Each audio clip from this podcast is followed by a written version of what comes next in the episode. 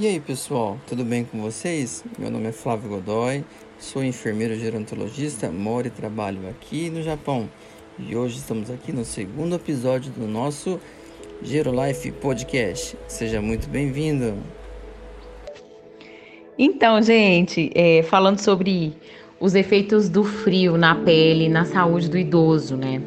Bom, é muito comum a gente perceber duas grandes queixas, vocês vão com certeza concordar comigo, que é a queixa da coceira na pele e de maneira muito comum também a desidratação. Não é isso mesmo, Flávia? A galera esquece que porque tá frio é, é como se não houvesse o risco de desidratar, né? Nós que somos adultos ou os jovens, eles é, esquecem desse detalhe quando se trata de um cuidado da pessoa envelhecida. Então, gente, é, dentro desse dois, desses dois sintomas, o que, que acontece na pele do nosso querido idoso ou na nossa pele quando nós chegarmos lá? Né, a pele é importante fator de proteção do nosso corpo e ela também ajuda na regulação da temperatura do nosso corpo. Com o processo de frio e dentro de todas as mudanças que a gente sofre com o processo de envelhecimento, essa pele ela fica mais ressecada ainda, ela fica descamativa. E o que, que acontece com a pele descamativa, Lê? Oi, gente! Conversando aqui sobre os efeitos do frio na pele do idoso, né? Eu queria só, antes de tudo, colocar por que, que o idoso ele tem uma sensibilidade maior à temperatura, a sentir mais frio, né, por conta exatamente da perda da gordura, né? A gente percebe que a maioria dos idosos tem uma pele mais fina, com uma espessura mais fina, mais frágil, exatamente porque a gente vai perdendo essa camada de gordura que é responsável, né, por fazer com que a gente tenha uma termorregulação, uma regulação da temperatura mais efetiva. Então, aí diante disso, não tem muito o que fazer, assim, tem que hidratar. E a gente hidrata a pele de duas formas, né, gente? A gente hidrata a pele aí em qualquer idade, bebendo água e usando um bom creme hidratante. É, é importante reforçar nesse momento assim que o creme hidratante ideal é aquele que não tenha cheiro, que não tenha cor de preferência, que tenha consistência legal.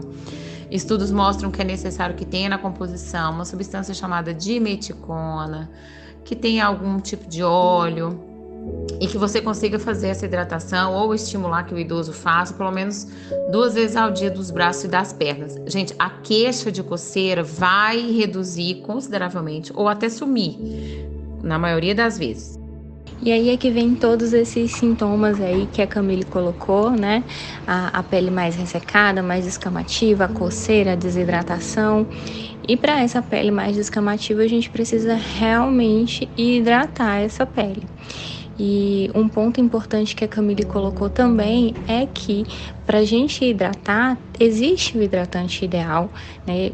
Recomendado para a pele do idoso, que é exatamente aqueles hidratantes sem cor, sem cheiro, sem cosméticos, são os mais indicados porque como a gente tem todas essas perdas, tanto de barreira protetora como de, de outras camadas também, então facilita com que essa pele ela fica mais fragilizada.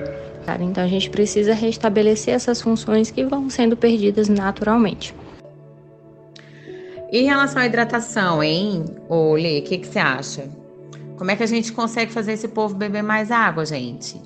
Fala aí, Flavinho, por que que idoso não tem vontade de beber água? Procede isso? E no frio isso piora? Aqui a dica que eu dou é sempre oferecer pouquinhos, pouquinhos golinhos de água, né? Ao invés de e você oferecer um copo cheio, oferecer ali uns dois dedinhos de água e aumentar essa frequência, porque realmente eles têm essa questão de não de não sentir sede, e por não sentir sede não vai que não quer beber a água.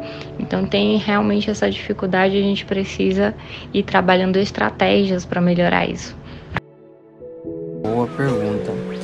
É, a água é um bem tão rico na natureza, no planeta em si e é um item que falta no próprio corpo das pessoas, principalmente no idoso.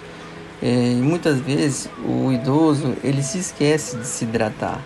Ele vai lá e toma uma pancada só e isso não é correto. O correto é beber várias vezes ao dia, mantendo, por exemplo, um ritmo de no mínimo 2 litros de água por dia.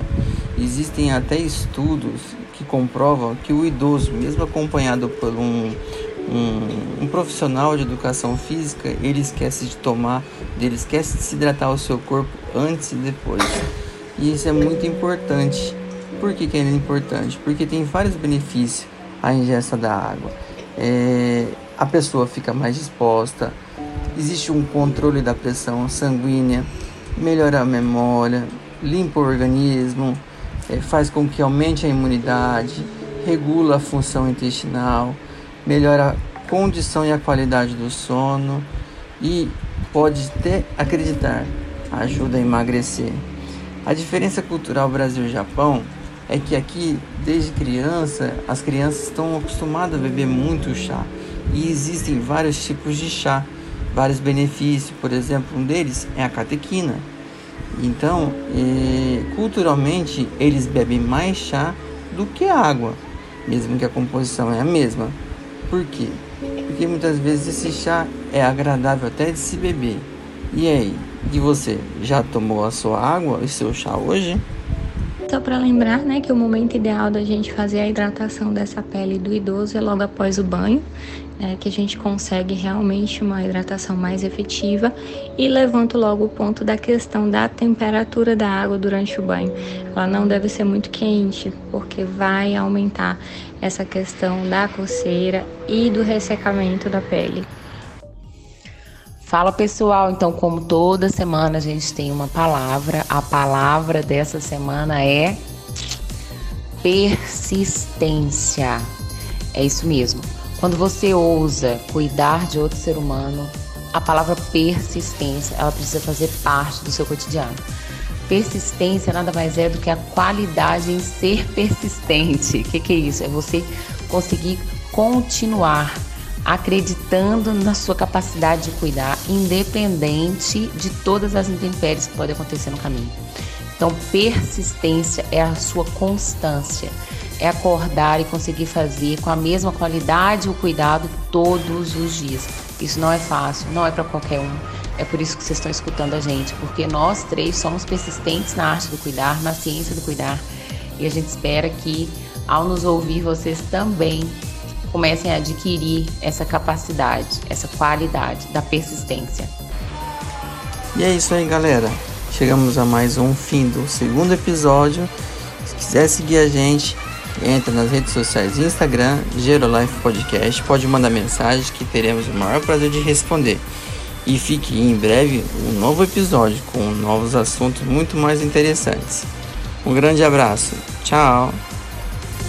Um grande abraço. Tchau.